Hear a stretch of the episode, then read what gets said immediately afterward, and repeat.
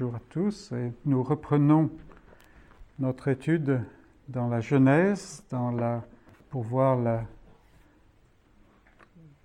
promesse de l'alliance dans la ligne d'Abraham, dans la lignée d'Abraham. Et nous arrivons ce matin au chapitre 38. On a fait un long arrêt, mais c'était nécessaire, c'était bon. Et nous arrivons au chapitre 38 de la Genèse et nous allons lire euh, le passage. J'ai intitulé ce message Envers et contre tout. Et nous allons voir pourquoi. Genèse 38, verset 1.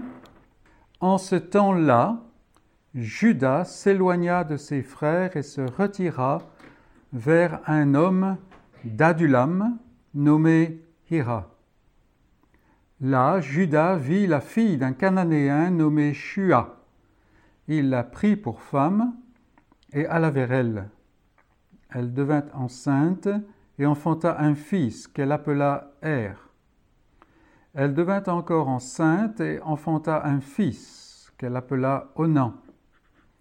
Elle enfanta de nouveau un fils qu'elle appela Shelah. Judas était à Zib quand elle l'enfanta. Judas prit pour Er, son premier-né, une femme nommée Tamar.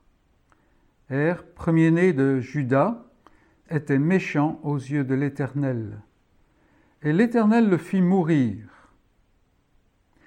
Alors Judas dit à Onan, Va vers la femme de ton frère, prends-la comme beau-frère et suscite une postérité à ton frère.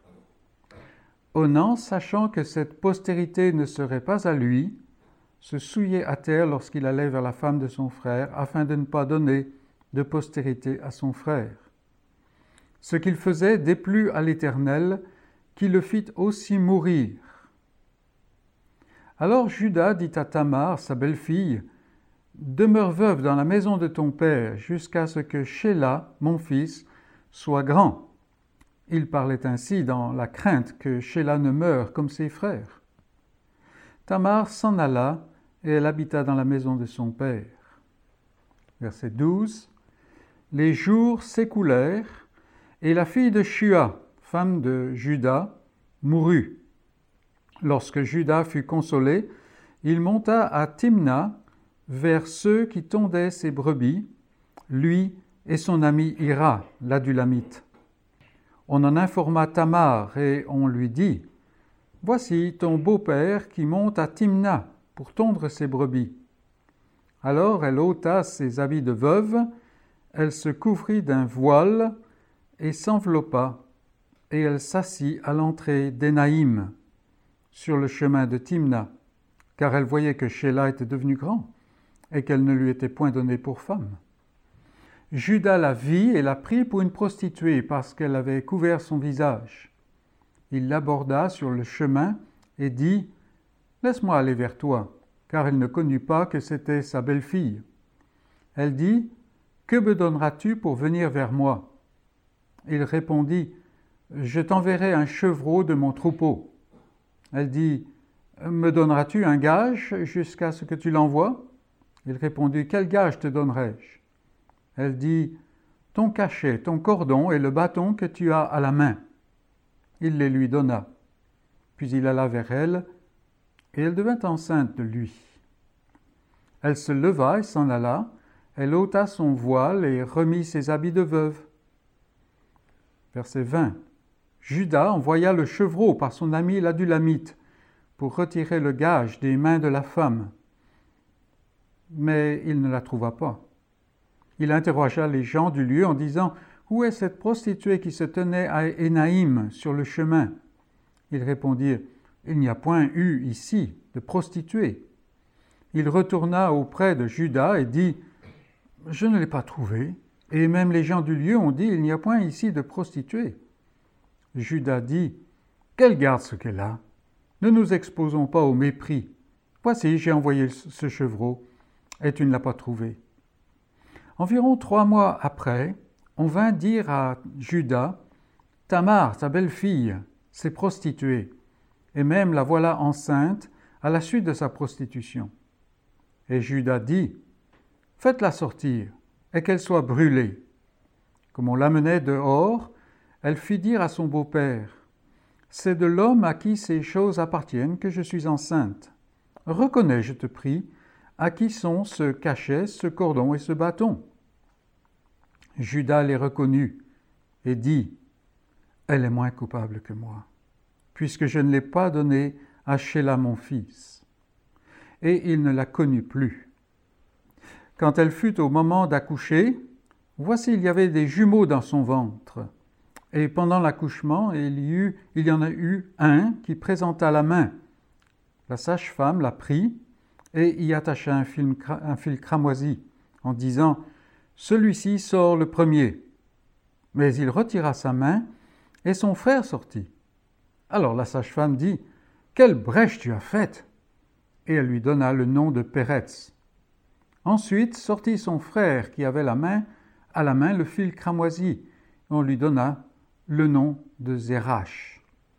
Et c'est là la parole de Dieu. Donc nous sommes ici dans le chapitre 38 de la Genèse. Ah, quel chapitre, n'est-ce pas? Combien de prédicateurs souhaiteraient qu'il n'existe pas? Surtout ceux qui prêche de manière séquentielle. Et quand j'ai annoncé que nous allions euh, examiner le chapitre 38 de la Genèse aujourd'hui, je suis sûr que la plupart d'entre vous, vous vous êtes demandé qu'est-ce qu'on va pouvoir tirer de ce passage? Eh bien, sachez une chose, c'est que vous n'étiez pas seul à vous poser cette question.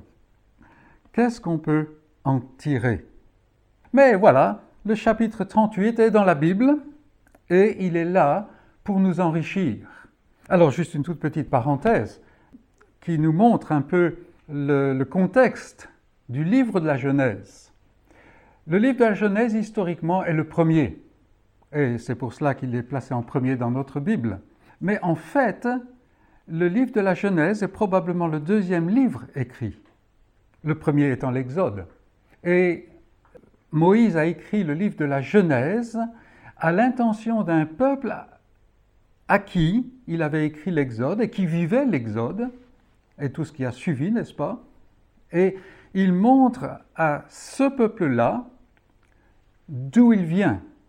C'est important parce qu'il est très probable qu'il a écrit ce livre de la Genèse plus pendant la deuxième génération de ceux qui sont sortis d'Égypte. La première étant en train de disparaître, n'est-ce pas, à cause de la rébellion et ils sont dans l'errance du, du désert pendant toutes ces années, et jour après jour, la première génération disparaît. Et la deuxième génération a maintenant ce genre de constitution, la loi de Moïse, et, toutes les, prescriptions. Et ils pourraient être tentés de se reposer là-dedans, de prendre leur valeur dans cette loi, ce que fera plus tard, ce que feront plus tard les pharisiens, n'est-ce pas? Nous sommes les enfants d'Abraham et nous, avons, nous suivons Moïse, n'est-ce pas? Alors Moïse montre d'où ils viennent. Et c'est là qu'on voit toute la valeur du chapitre 38. Donc là, on referme la parenthèse. Et nous avons laissé le récit, il y a plusieurs mois, n'est-ce pas, à la fin du chapitre 37 à une sorte de tournant dans le récit. Joseph est vendu comme esclave en Égypte. Il est en train de descendre en Égypte, il est acheté par Potiphar, et voilà, son destin est scellé, n'est-ce pas? Les frères, eux, sont enfermés dans la prison de leurs mensonges et de leur culpabilité. Pendant toutes ces années, et nous allons le voir dans les chapitres suivants, pendant toutes ces années, il y a ce poids qui est sur leur conscience. Et dans le silence, ils ne peuvent pas le partager. Ce qui peut expliquer d'ailleurs ce que Judas vit dans le chapitre 38. Les frères donc enfermés dans la prison de leurs mensonges et dans leur culpabilité, Jacob, lui, est inconsolable en raison de ce qu'il pense être la mort de son fils préféré.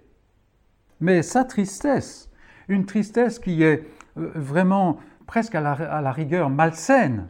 Sa tristesse n'est pas seulement émotionnelle. Non, elle découle plutôt du fait que celui qui pensait allait être le garant de la promesse pour la génération suivante, celui-là, autant qu'il le sache, est mort. Et Jacob se pose la même question que nous nous posons. Qu'est-ce qui va arriver maintenant? Qu'est-ce qui va se passer? Qu'est-ce que Dieu va faire? Voilà, j'ai vu ce Joseph rempli de sagesse, rempli de droiture, un homme qui a reçu une révélation. Rappelons-nous qu'après les rêves, les songes de Joseph, il est dit que Jacob gardait ces choses dans, dans, dans, son esprit et il les ruminait en quelque sorte. Et voilà, l'alliance est assurée. Les promesses de l'alliance sont assurées dans la génération suivante, sauf que Joseph n'est plus là. La tunique ensanglantée est dans ses mains, dans les mains de Jacob, et Jacob est inconsolable à cause de ça. Qu'est-ce qui va se passer maintenant?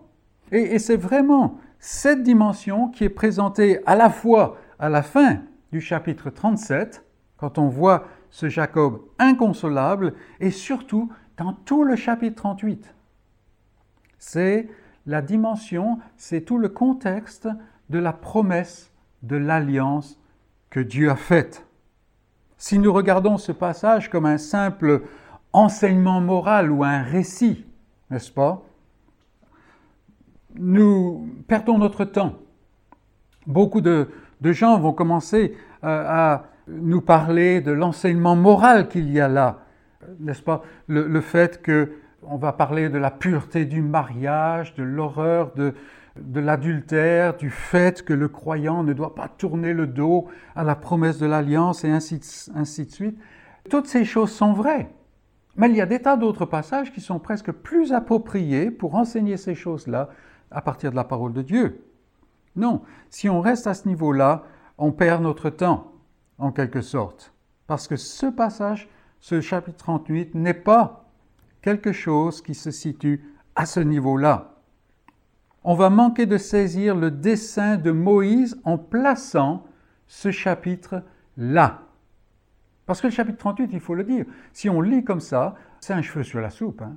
Il n'a rien à faire là. Vous lisez le chapitre 37 et vous sautez au chapitre 39, on n'a pas besoin du chapitre 38. Si on regarde le récit seulement. Et c'est très important de voir cela. Non, Moïse, ici, est soucieux de parler de l'alliance de Dieu. C'est ce qu'il a fait tout au long, n'est-ce pas? Et ça serait bizarre qu'il prenne un, moment de repos. Et c'est ainsi que nous voulons le regarder, regarder ce chapitre. Alors, je sais qu'on a des tas de questions de détails et, tout cela, et qu'on est venu avec cela, et même qu'on en a déjà parlé, on va être beaucoup déçus si on reste à ce niveau. Parce qu'on ne va pas en parler. Alors, ce n'est pas que j'essaye d'esquiver les, les, zones difficiles. Il y a des zones difficiles dans ce passage, et je vais les, les souligner peut-être. Mais ce n'est pas le but de ce chapitre. Ce chapitre parle de l'alliance. Dieu a promis et sa promesse s'accomplira envers et contre tout. Et je dirais même à travers tout. Et c'est là la grande sagesse de Dieu. Le, grand personnage du chapitre 38, ce ne sont pas ces hommes qui sont paumés, franchement. C'est Dieu. C'est lui l'acteur principal. Et si on ne le voit pas, comme j'ai dit, on a pris le, le texte de travers et à l'envers. Et le peuple de Dieu a connu tout au long de son histoire des jours sombres où le désespoir engendre la question de la fin du chapitre 37. Qu'est-ce qui va arriver maintenant? Combien de fois Et combien de fois dans notre propre expérience, euh, nous nous relevons d'une chute et nous disons, mais maintenant, qu'est-ce qui va arriver? Qu'est-ce qui va arriver? Et le chapitre 38, avec toute la dimension sordide qu'il renferme, répond à cette question. En fait, si nous continuons, c'est le Seigneur Jésus lui-même qui répond à cette question. Longtemps après, quand il dit à ses disciples, Je bâtirai mon Église, et les portes de la mort, c'est-à-dire le, séjour, même la mort elle-même, ne prévaudra pas contre elle. Et rappelez-vous quand est-ce qu'il a dit ça?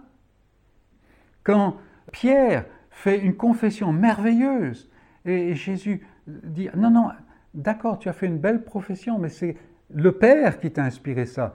Mais qui est-ce qui va bâtir l'Église? Ce n'est pas Pierre, le pape. Ce n'est pas quiconque. C'est Dieu en Christ. Et c'est vraiment la réponse à notre question. Nous voyons donc ici la souveraineté totale de Dieu en action parvenir à l'accomplissement final parfait de la promesse de l'alliance, sans l'aide de qui que ce soit. Si on s'arrête là, on a compris déjà le chapitre 38. Même si tout semble perdu, celui qui croit en Dieu doit savoir qu'il y a un jour déjà arrêté, déjà gagné, je dirais, où l'épouse du Fils paraîtra dans la présence de Dieu, débarrassée de sa rébellion, justifiée, pardonnée, adoptée, réconciliée et glorieuse. Et tout cela à la gloire de Dieu. Et voilà ce que nous enseigne le chapitre 38 de la Genèse, tout simplement. Et vous voyez comme, comme quoi euh, nos petits questionnements qui demeurent sont quand même mis dans leur juste perspective. Et nous allons commencer avec un premier point. La ligne de l'alliance est en danger. La ligne de l'alliance est en danger. Revenons à notre passage. Aux yeux de Jacob, son fils Joseph était celui qui semblait désigné par Dieu pour être le garant de l'alliance dans la génération suivante. Vous vous rappelez comme quoi Abraham avait confié cela à Isaac, Isaac à Jacob, et Jacob entrevoyait qu'il allait le passer à Joseph. Non pas que c'était selon l'ordre établi, mais c'était selon ce qu'il semblait que Dieu avait révélé. Et nous avons vu que le jeune homme, effectivement, était doté d'une sagesse et d'une personnalité hors pair. Il était différent des frères. Lui-même avait donc reçu aussi des révélations de la part du Seigneur qui semblaient abonder dans ce sens. Rappelez-vous, tous les frères et même les parents allaient se prosterner devant lui, ce qui voulait dire que tu auras la prééminence. C'est ça en fait, hein. il faut le lire euh, en, en sténo, n'est-ce pas? Mais voilà, Joseph était, entre guillemets, mort. Que va-t-il se passer maintenant? Et certainement Jacob a dû revenir dans ces choses-là. Ruben, l'aîné, il s'est disqualifié lui-même en cherchant à usurper la place de son père, en allant coucher avec une des femmes de son père. Il a voulu se saisir de l'alliance, de la promesse de l'alliance par ses propres moyens et dans l'arrogance, disqualifié. Les deux frères suivants, les deux fils suivants, Siméon et Lévi, se sont disqualifiés aussi non seulement ils ont fait preuve de violence et de cruauté, et vous vous rappelez, dans l'épisode de, de Shechem, quand ils ont mis à mort tous les, euh, les hommes de la ville, mais surtout, ils ont fait cela en se basant sur des prétextes hypocrites de servir l'Éternel. Ils avaient protesté que l'honneur de l'Éternel était bafoué, un honneur dont ils se moquaient complètement disqualifié. Disqualifié. Alors, trois écartés, un mort. Où est-ce que cela nous laisse? Alors, le vrai numéro 4 sur la liste, c'est Judas, qui vient ensuite. Et rien n'est dit au sujet de Judas jusqu'ici, sauf le fait qu'il a suggéré de vendre Joseph plutôt que de le mettre à mort. Bon, c'est pas tellement glorieux, mais c'est à peu près la seule chose qu'on sait de Judas jusque-là. Alors, là encore, ça ne nous aide pas beaucoup. Judas est celui qui est en vue maintenant. Mais on ne sait rien de Judas. Alors, il me semble que c'est le pasteur John Flavel, au XVIIe siècle, qui a dit très sagement que la providence de Dieu se lie à la manière de la langue hébraïque, à l'envers. On commence à la droite vers la gauche. C'est-à-dire, on commence par la fin pour comprendre le début. Et quand on regarde au sujet de Judas, tout de suite on a quelque chose qui, est dans notre esprit, n'est-ce pas? Surtout en suivant dimanche dernier. Où est-ce que nous voyons Judas mentionné en dernier dans la Bible? Eh bien, nous allons dans le dernier livre de la Bible, comme nous avons fait dimanche dernier, chapitre 5. Rappelez-vous, rappelez-vous. C'est là que nous voyons le, le, nom de Judas apparaître vraiment pour la dernière fois. Et là, dans ce chapitre, nous assistons à l'ouverture du, livre, du dessein de Dieu. C'est-à-dire ce dessein de Dieu pour l'histoire des hommes, l'histoire du salut. Et il y a la grande question de l'ange, qui est digne d'ouvrir le livre avec ses sept sceaux. Et il est dit très clairement, il n'y a personne capable d'ouvrir les sceaux. Personne dans le ciel, ni sur la terre, ni sous la terre. Et si Jean écrivait son Apocalypse aujourd'hui, il dirait tout simplement personne de chez personne. Il n'y a personne. Mais Jean, ce n'est pas la peine de t'infliger. Arrête de pleurer. Pourquoi? Parce que il n'y a personne sauf le lion de la tribu de Judas. Et lui seul est digne, parce que c'est aussi lui qui est comme un agneau, un agneau qui est comme immolé. Donc quelqu'un vient, et là nous revenons en Genèse, n'est-ce pas?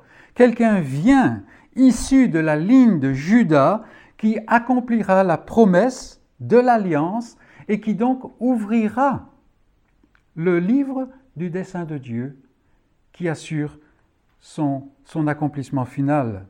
Et voilà pourquoi Judas est important. Ce Judas de Genèse chapitre 38. Et combien de fois au cours de l'histoire, nous voyons des moments dramatiques où cette promesse menace d'échouer, de disparaître. On peut remonter et euh, on remonte à l'envers, n'est-ce pas? Des tas et des tas de possibilités. Mais dans l'Ancien Testament, euh, voyons Athalie. Vous vous dites, mais ah, ça c'est quelque chose dans c'est une grande pièce, n'est-ce pas? Non, non, Athalie, c'est la, veuve du roi Achasia, n'est-ce pas? Mais une femme qui est diabolique, une reine diabolique qui s'est saisie du pouvoir à la mort de son mari et qui, pour le, le garder, mue par cette cet esprit mauvais, n'est-ce pas? Elle fait disparaître toute la descendance de David. Elle met à mort ses propres enfants. Toute la descendance de David. Et nous pouvons nous dire, mais alors, mais alors, toutes, sauf Joas, que le souverain sacrificateur dérobe à la folie meurtrière d'Athalie, et voilà que la descendance de David est conservée. Ce Joas, qui n'est qu'un tout petit enfant, n'est-ce pas? David lui-même, David lui-même, avait été laissé au, champ avec les brebis. On ne pensait même pas qu'il était digne de quoi que ce soit. Et voilà les frères qui passent, des, des soldats, des hommes forts, n'est-ce pas? Mais non, l'Éternel n'a pas choisi celui-là. Pourquoi? Parce que c'est en David. En David que la promesse va être précisée. Que un jour, il y en a un qui vient et qui sera le roi davidique ultime, c'est-à-dire celui qui a la capacité d'amener l'histoire à la fin de ce que Dieu a prévu, et celui qui est aussi donc ce sacrificateur éternel de l'ordre de Melchisédek.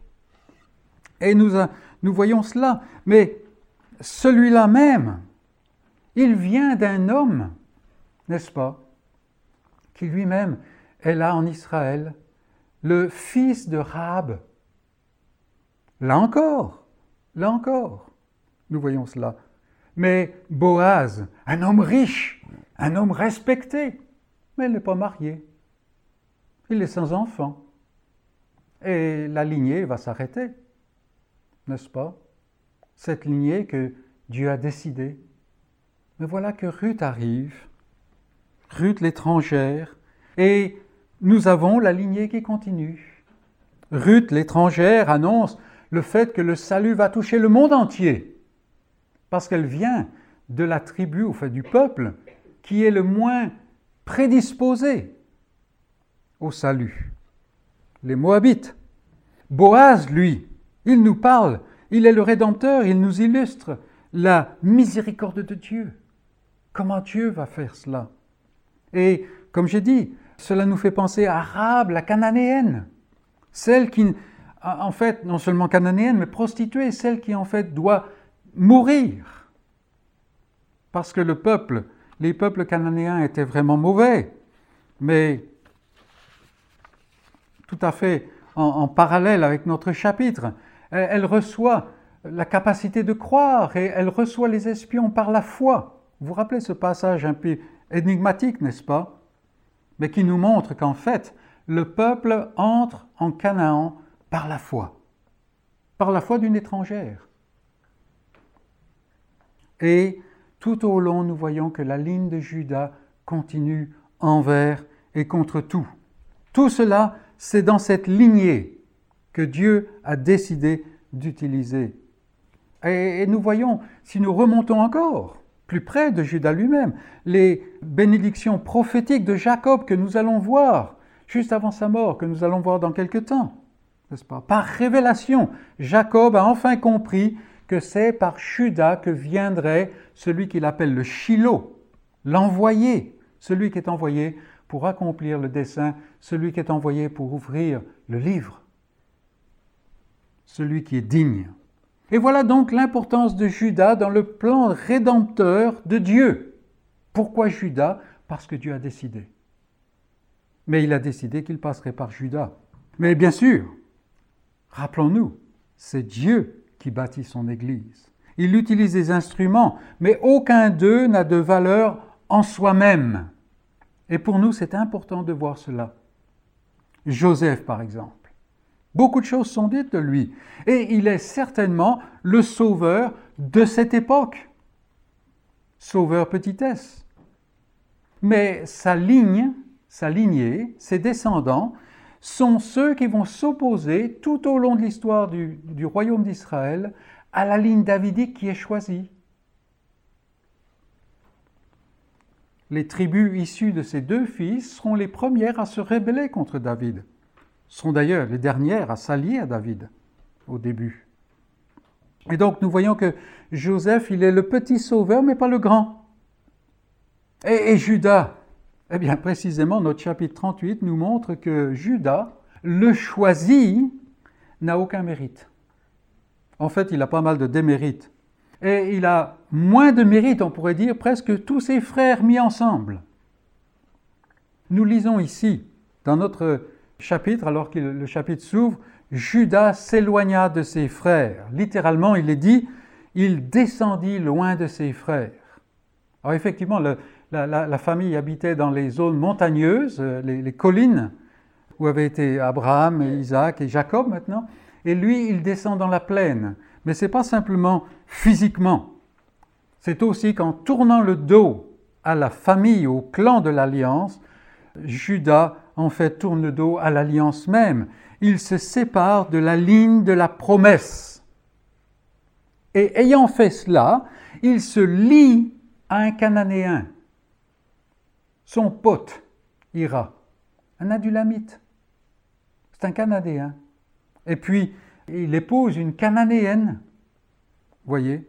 Et, c'est c'est un signe de l'état du cœur de Judas. Et, j'ouvre une toute petite parenthèse, peut-être plus personnelle, parce que c'est il y a un principe ici, n'est-ce pas? Judas est à l'aise parmi les Cananéens. Et il n'est pas à l'aise dans la ligne de la promesse.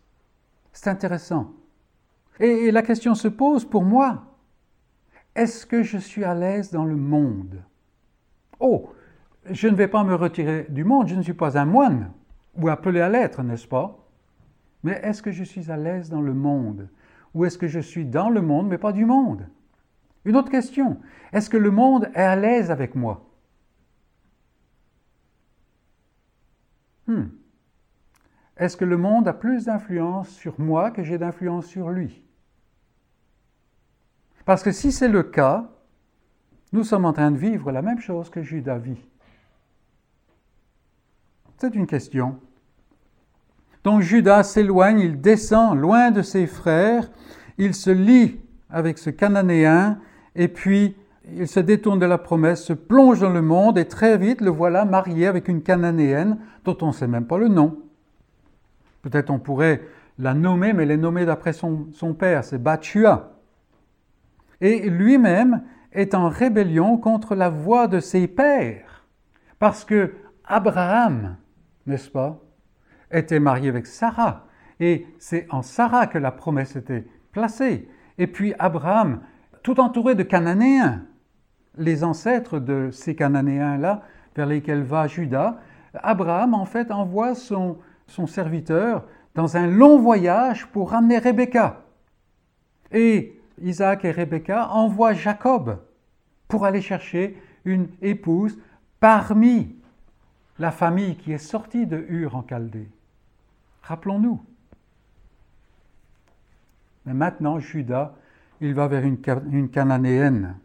Il se détourne de cela. Et le texte, quand on lit le texte, vraiment, on voit, et il est fait de telle manière a montré que comment, cette union entre Judas et Bathshua, c'est quelque chose de tout à fait charnel. Il n'y a, a, aucun véritable amour. C'est attraction physique. C'est, on peut déduire de cela qu'elle était très belle et ainsi de suite. Vous voyez, c'est la chose vraiment tout à fait à ras, euh, pâquerettes. Il n'y a, a rien de romantique là-dedans. Le texte le présente comme ça. C'est simplement une transaction sociale, physique, une attraction physique avec une femme dont on ne connaît pas vraiment le nom. Mais l'union est bénie. Il y a la bénédiction du Seigneur, selon les termes, selon les perspectives de l'époque, parce que voilà que trois fils naissent. Non pas simplement trois enfants, mais trois fils. Donc là, c'est bénédiction. Et on peut donc se, rassuré, on, pourrait dire, pour la ligne de la promesse. D'une manière ou d'une autre, Dieu va faire sortir quelque chose de cela. Eh bien non, pas du tout. Pas du tout. Enfin, pas de la manière dont nous commençons d'envisager la chose, parce que l'aîné, Er, est un homme méchant, mauvais. C'est intéressant que euh, cette expression mauvais, méchant, c'est en fait une inversion de son nom. Simplement deux lettres qui sont inversées et qui montre bien que cet homme était quelqu'un de foncièrement mauvais. Et il y a des gens comme cela, n'est-ce pas? On sait que tout homme est mauvais par nature. Mais lui, il y avait quelque chose de spécial. Et donc Dieu le fait mourir. Mais ça, ce n'est pas le Dieu moderne, n'est-ce pas? Mais il le fait mourir. Et c'est dans la parole. Alors voilà le second, Onan. Lui, c'est un homme qui est égocentrique et égoïste et lui aussi se rebelle contre le dessein de Dieu dont il savait quelque chose probablement. Parce que s'il avait un fils avec la veuve de son aîné, il savait bien sûr que non seulement l'enfant ne serait pas légalement le sien, mais celui de son frère, mais en plus, la bénédiction qui vient dans la famille. Alors là, on ne parle pas nécessairement de la bénédiction, de l'alliance, mais disons la, supériorité, la prééminence dans la famille, qui lui revenait maintenant que l'aîné était mort, s'il avait une descendance par la veuve de son frère, cette descendance recevait la prééminence. Donc le monsieur, ça ne l'intéresse pas vraiment. Hein? Il n'est pas vraiment intéressé par ce fils. Et cet homme agit d'une manière méchante, mauvaise. et Dieu le fait mourir. Ça serait intéressant de faire une étude qui sera assez longue, je pense, sur les, hommes et les femmes, les êtres humains dans la Bible que Dieu fait mourir directement. Hmm.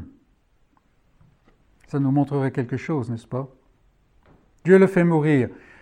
La ligne de Judas, qui un jour va mener au lion de la tribu de Judas, n'est pas dans une bonne passe.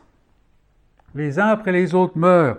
Et c'est exactement ce que Judas se dit. Alors probablement pas tout, avec toute la dimension de l'alliance, mais il reste bien le fils, le troisième, Sheila. Mais il y a un problème là, n'est-ce pas? Parce que numéro un, mort, après qu'il ait épousé Tamar. Le deuxième va vers Tamar et il meurt. Et Judas n'a aucune envie de confier, aucune intention de confier son troisième fils, le dernier, à Tamar. Il ne veut pas euh, le, perdre. Il est probable qu'il euh, soupçonne Tamar d'être soit sous une malédiction, soit d'avoir quelque chose à, faire avec ses, décès. Et donc, après Sheila, on ne sait jamais même s'il s'est marié, la ligne va s'arrêter et qu'adviendra-t-il de la promesse? Faudra-t-il que Dieu revienne au cinquième fils de Jacob? Mais non, parce que plus tard, il va être annoncé que c'est le, lion de la tribu de Judas. Judas est donc inutile dans la promesse de l'alliance. Inutile. C'est un ennemi de Dieu. Et si c'était laissé aux hommes, le dessein de Dieu, ce salut dont nous jouissons si nous sommes croyants, n'existerait pas. C'est pour ça que ceux qui enseignent que le salut vient par une synergie entre Dieu et l'homme qui accepte son salut sont des, ennemis de Dieu aussi. Il faut le dire. Non, c'est Dieu et Dieu a promis, et il a promis qu'il va faire, euh, il va accomplir son dessein à travers ce rebelle qu'il a choisi. Et c'est à lui d'œuvrer maintenant. Et chapitre 38 de la Genèse nous parle d'une alliance souveraine de grâce, c'est-à-dire c'est Dieu qui œuvre et il œuvre envers et contre tout, et à travers même toutes ces, toutes ces choses. Alors nous avons vu la lignée de la promesse en danger. En deuxième lieu, voyons la mesure désespérée de Tamar. Tamar. On a vu la déchéance du Père des Juifs et son incapacité de participer au plan de rédemption de Dieu. Judas l'inutile. Qu'est-ce que Dieu va faire? Et c'est là que les projecteurs, d'une manière bizarre, se tournent vers Tamar, la veuve. D'emblée, il faut dire qu'il y a beaucoup de zones d'ombre à son sujet. Et je ne pense pas qu'on on va les résoudre. Est-ce que Tamar a agi pour cela, pour, pour telle motivation, pour une autre, tout cela C'est très sombre et très obscur. Et je ne vais pas avoir la témérité d'autres personnes qui euh, essayent de répondre. Tamar est effectivement un personnage présent dans ce chapitre. Et elle finit le chapitre en obtenant plus que ce qu'elle cherchait. Mais elle n'est pas le personnage central. Le personnage central n'est pas un personnage qu'on voit avec les yeux de la chair. Tamar est une cananéenne, avec tout ce que cela signifie. Non seulement elle n'est pas par nature dans le peuple de l'Alliance, mais il est clair qu'elle fonctionne aussi selon les normes tordues des païens. Ces histoires d'utiliser des, superstitions, avec tous ces cultes païens qui incluent la prostitution et toutes, sortes d'autres choses. Elle fonctionne dans, dans cette logique. Elle a le malheur de devenir l'épouse d'un homme méchant, ce qui fait que elle se retrouve veuve très vite et probablement encore très jeune. On parle vraiment de gens qui sont jeunes là. on pourrait en discuter à un autre moment, mais tout cela est pendant le temps où, Joseph est en Égypte. On parle d'une vingtaine d'années, hein, pas plus. Alors, Tamar est veuve et entre maintenant en jeu un principe qui avait lieu à cette époque-là, le principe du lévira, c'est-à-dire prendre la place du défunt. Et c'était probablement une tradition sémite qui touchait la plupart des peuples du coin et qui sera plus tard codifiée dans la loi de Moïse pour assurer qu'aucun membre de la communauté de l'Alliance ne perde son héritage. Donc vous voyez, quelque chose existait, mais maintenant, enfin plus tard, dans le temps de Moïse, cette chose-là va prendre une, couleur différente, une, couleur euh, additionnelle. Personne dans, dans la communauté de l'Alliance, de l'Ancien Testament, ne devait perdre son héritage. Et cela, soit dit en passant, c'est une image, c'est déjà une annonce du fait que en Christ, aucun de ceux qui sont en Christ ne peuvent perdre, ne peut perdre son salut. C'est impossible. L'assurance du salut est déjà enseignée là, dans la loi de Moïse. Alors Judas, il vient de perdre Er, comme Tamar d'ailleurs, le père, c'est-à-dire le chef du clan. Il enjoint Ona, numéro 2, de prendre la place de son aîné, c'est-à-dire d'épouser, de prendre Tamar comme femme. Mais la chose n'intéresse pas beaucoup le monsieur. Le, père a tourné le dos à la communauté d'alliance. Le premier fils, l'aîné, est méchant, opposé à l'alliance. Le deuxième fils méprise l'alliance. Lui, il ne considère même pas ce niveau de l'alliance. Lui, tout ce qu'il veut, c'est en fait être le premier. Ce qu'il est maintenant, puisque son frère est décédé. C'est lui qui va hériter du père. Tous les troupeaux et, tout et tout et tout. Voyez Alors, il va certainement pas donner un fils qui sera en fait celui qui va hériter de cette, de cette bénédiction. Donc, il méprise l'alliance. Et Tamar, puisque nous parlons de Tamar, devient veuve pour la deuxième fois. Alors, peut-être il y a des, liens émotionnels, un deuil et tout cela, mais surtout, voilà une femme qui est jeune et qui à chaque fois perd cette euh, perspective d'avoir une descendance. Ce qui était très important à l'époque. Et je pense qu'il le reste encore aujourd'hui. Mais il reste le troisième fils. Mais c'est le père maintenant qui s'oppose à l'alliance. En fait, Sheila, on ne le voit pas vraiment en tant qu'individu. Mais le père ici s'oppose à l'alliance. Il soupçonne Tamar d'être euh, maudite d'une manière ou d'une autre. Et il trouve un subterfuge pour ne pas honorer les termes de, la promesse. Il faut qu'il donne Sheila à Tamar. C'est important. La ligne de la promesse est en danger, comme nous avons vu. Et Tamar n'a pas d'espoir d'avoir des enfants. Parce que tant que Sheila vit, elle ne peut pas se marier. C'était le, principe du Lévira. Alors maintenant, on peut se demander tout à fait légitimement si Tamar a conscience de la dimension alliantielle, je dirais, de la situation, si elle est consciente de la promesse qui doit s'accomplir. Probablement pas. Peut-être, mais je soupçonne qu'il est peu probable que Tamar soit la belle femme de Dieu, cananéenne, décrite dans beaucoup de publications modernes publiées à l'intention des, chrétiennes de notre époque. Vous savez, j'avais vu un livre une fois avec euh, déjà belle couverture, alors tout le monde rêve d'être euh, la personne qui est sur la couverture, et puis voilà, on a la, belle, euh, comment, la belle idée de, de on a la belle image de Tamar, la belle image de Ruth, et nous avons vu que Ruth, en fait, c'était quelqu'un qui était complètement différent de ce qu'on imagine. C'était pas vraiment une personne qu'on aimerait être. Et Tamar, alors on la présente comme la, femme vraiment de, détermination, très capable et tout ça, ce qu'elle était peut-être, mais elle était loin de faire partie de l'Alliance.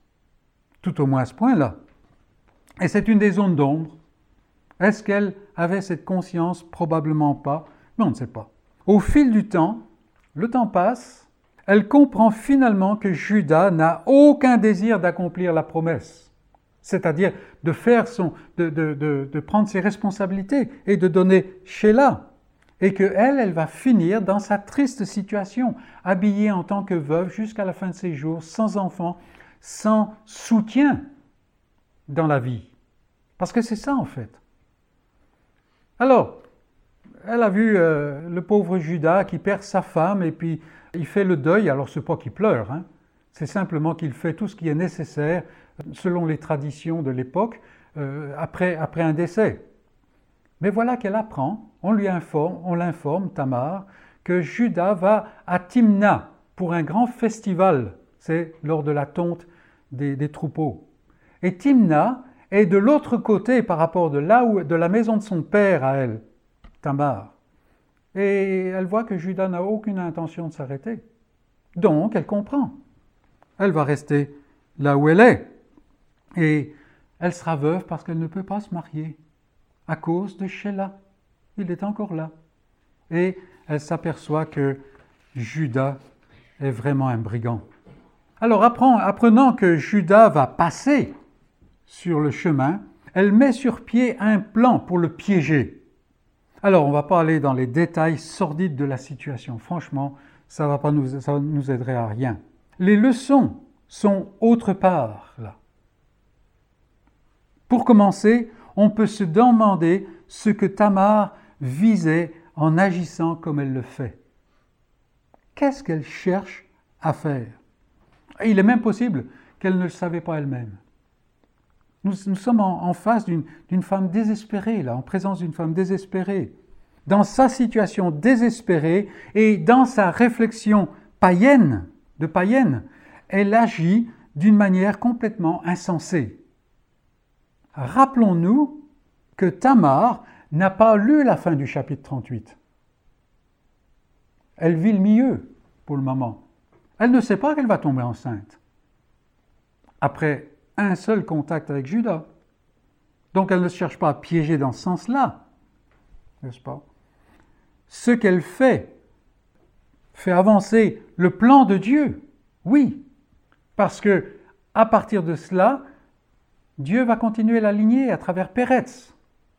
Mais franchement, c'est plutôt en dépit de Tamar qu'avec le concours de Tamar. Non, cette femme est désespérée et elle agit comme une femme, comme une personne désespérée, elle agit d'une manière insensée, qui n'a, aucun sens. Et ensuite, nous voyons Judas. Il tourne le dos à l'alliance de Dieu, comme nous avons montré, et Moïse nous le montre au, verset 15. Il nous est indiqué Judas la vit et l'a pris.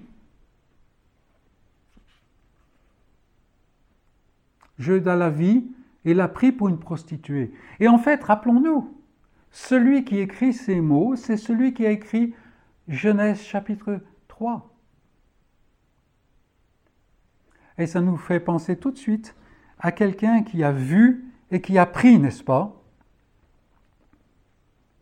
Ève, elle a vu, elle a pris, elle a tourné le dos à la parole de Dieu.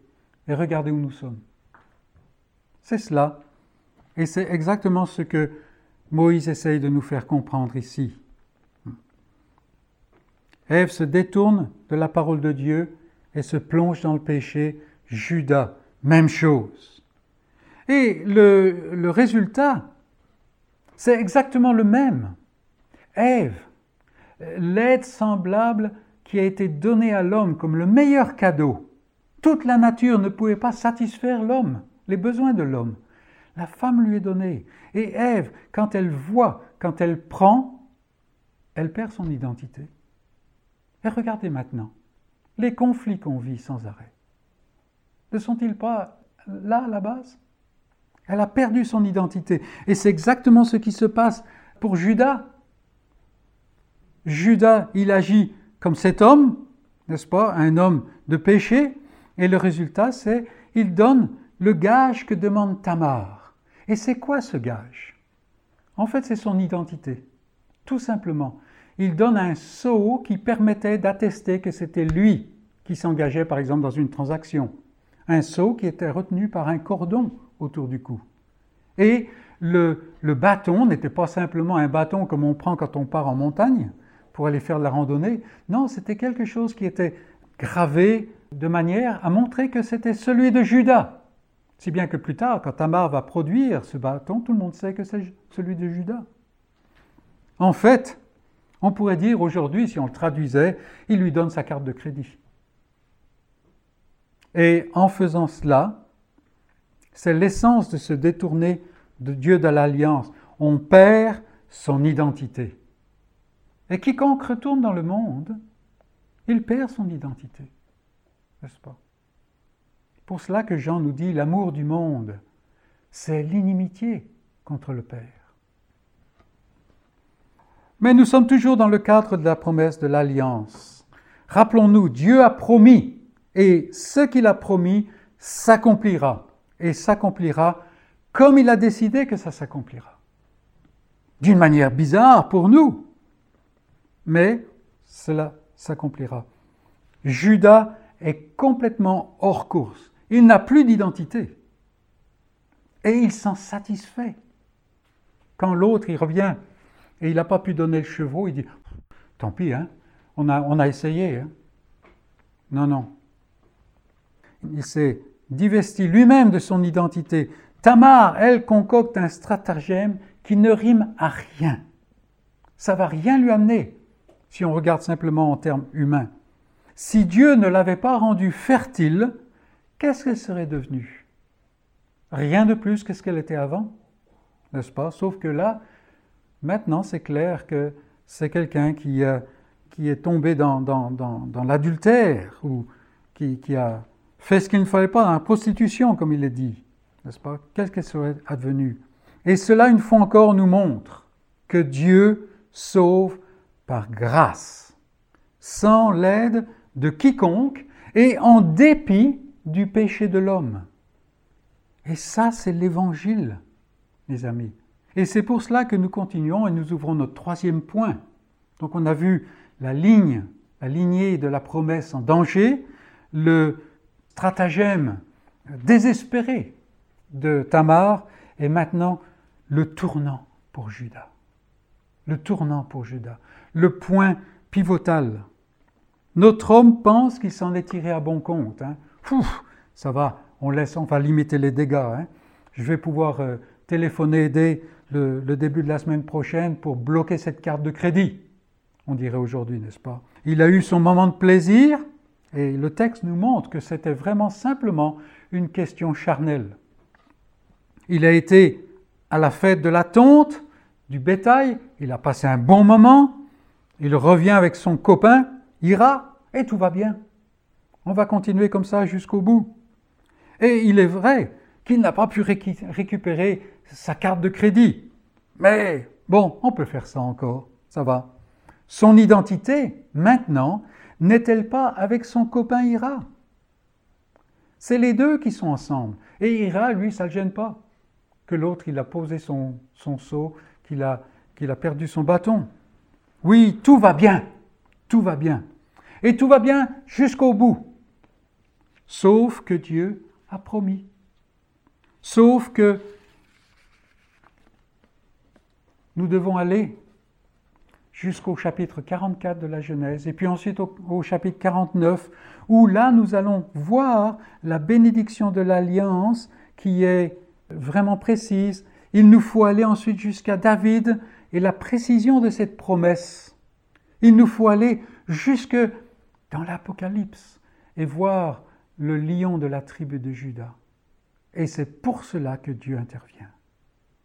Dieu va chercher Judas jusqu'au plus profond de sa turpitude, là où Judas se plaît. L'homme a tourné le dos au peuple de l'Alliance, comme Lot. Il s'est installé au milieu des païens et il a méprisé l'Alliance en retenant son troisième fils. Il vit comme un païen.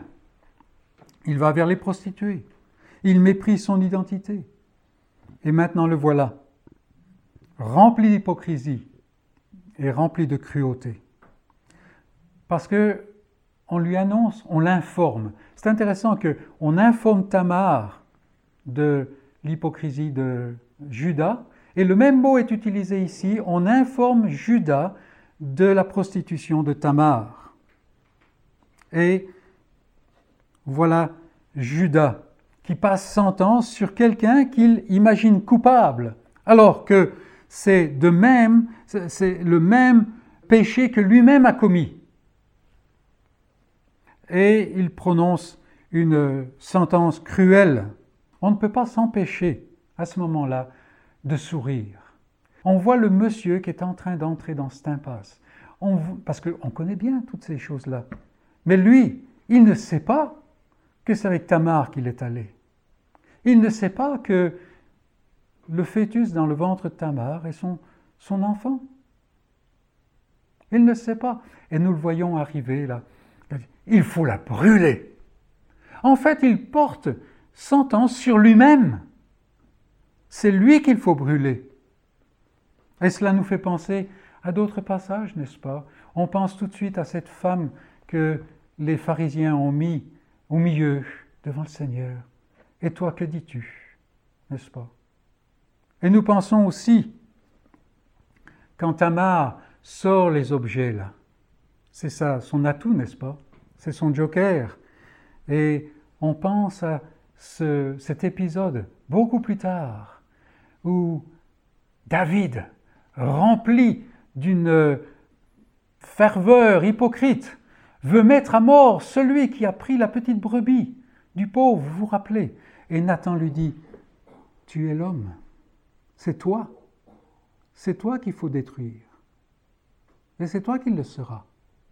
Et ici, on fait sortir Tamar pour la brûler, et elle dit, en fait, non, c'est pas moi qu'il faut brûler. C'est pas moi qu'il faut brûler. Mais ce n'est pas simplement Tamar qui parle, ce n'est pas Tamar qui parle. Parce que c'est là que le Dieu de grâce, le Dieu de l'alliance veut amener Judas. Tu mérites le feu. Il le démasque avec la vérité. Et Judas qui depuis des années et des années et des années fuit la vérité. C'est pour ça qu'il est parmi les Cananéens. Maintenant il est face à la vérité. Alors, on ne va pas s'arrêter sur la dimension morale, mais voyons plutôt que dans cet instant, Dieu donne à Judas la vie éternelle. Judas, maintenant, est un croyant. Comment est-ce que je peux dire cela? Comment est-ce que je peux dire ça? Eh bien, simplement, d'après ces paroles. Ce passage qui vous a posé question, je suis sûr, quand il dit Elle est moins coupable que moi, Qu'est-ce que ça veut dire? En fait, ça veut dire simplement, je suis plus coupable qu'elle. C'est moi le coupable. Et donc ici, nous voyons la repentance de Judas. Je suis complètement coupable, moi. C'est moi qu'il faut juger. Je mérite le feu plus qu'elle. Parce que elle, si elle agit comme ça, c'est pour, c'est selon la, réflexion normale des hommes. Moi, au contraire, j'ai retenu ce que Dieu voulait utiliser. Je mérite le feu plus qu'elle. Lui, qui se sait, en fait, le numéro 4 dans la lignée de la promesse, il a la conscience de la lignée de la promesse, ce que Tamar n'a pas. Et lui qui s'est détourné de cela, probablement parce qu'il ne veut pas faire face à la réalité, lui maintenant reçoit la grâce de se repentir et la force d'une vie transformée. C'est-à-dire l'obéissance qui vient de la foi. Comment est-ce que je le sais? Parce qu'il est mentionné, il ne l'a connu plus. Ce, petit, ces petites phrases n'ont aucun sens autrement. Il n'a pas connu Tamar, parce, pourquoi? Parce que le dessein de Dieu s'est accompli. Et maintenant, Judas est un homme transformé. N'est-ce pas merveilleux?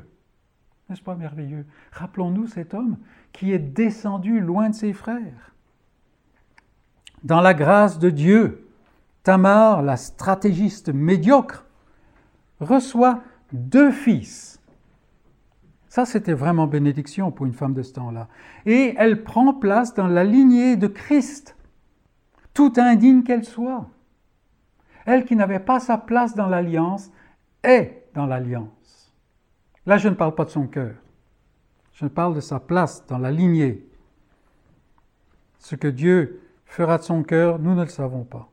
Dans la grâce de Dieu, Judas, le renégat, l'homme méprisable, devient celui qui hérite de la promesse de l'alliance, celui qui plus tard reçoit une nouvelle force dans le sens qu'il va prendre la place de, la, la sentence de Benjamin. Nous verrons ça dans quelques semaines.